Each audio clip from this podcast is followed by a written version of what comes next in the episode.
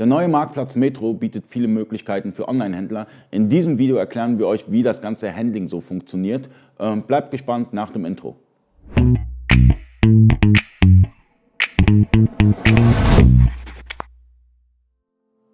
Freunde des E-Commerce, mein Name ist Ali Okasi, ich bin Inhaber der E-Commerce Agentur eBakery. In dem heutigen Video geht es um das Handling von Metro. Entweder habt ihr ein E-Commerce ERP-System wie JTL, Plenty Markets, DreamRobot, oder auch Shop-Systeme in Kombination mit Markenlista. Oder ihr macht es übers Backend von Metro, das nennt sich in dem Fall Seller Office. Dort stellt ihr die Artikel ein.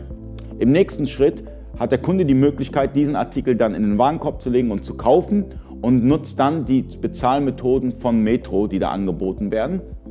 Der Kunde bezahlt, ihr kriegt die Bestellung rein in euer System, ihr verschickt die Bestellung und dann müsst ihr circa 14 Tage warten, bis ihr dann das Geld überwiesen bekommt, abzüglich der Verkaufsprovision natürlich. Und da haben wir auch ein Video gemacht. Es gibt drei verschiedene Stufen der, der Verkaufsprovisionen. Eigentlich ganz easy. Man kennt es von anderen Multichannel-Plattformen, es ist sehr ähnlich. Die kümmern sich um, mit der Infrastruktur um die Abwicklung, äh, sozusagen Bezahlmethoden, allem drum und dran. Und ihr verschickt den Artikel und wartet letztendlich.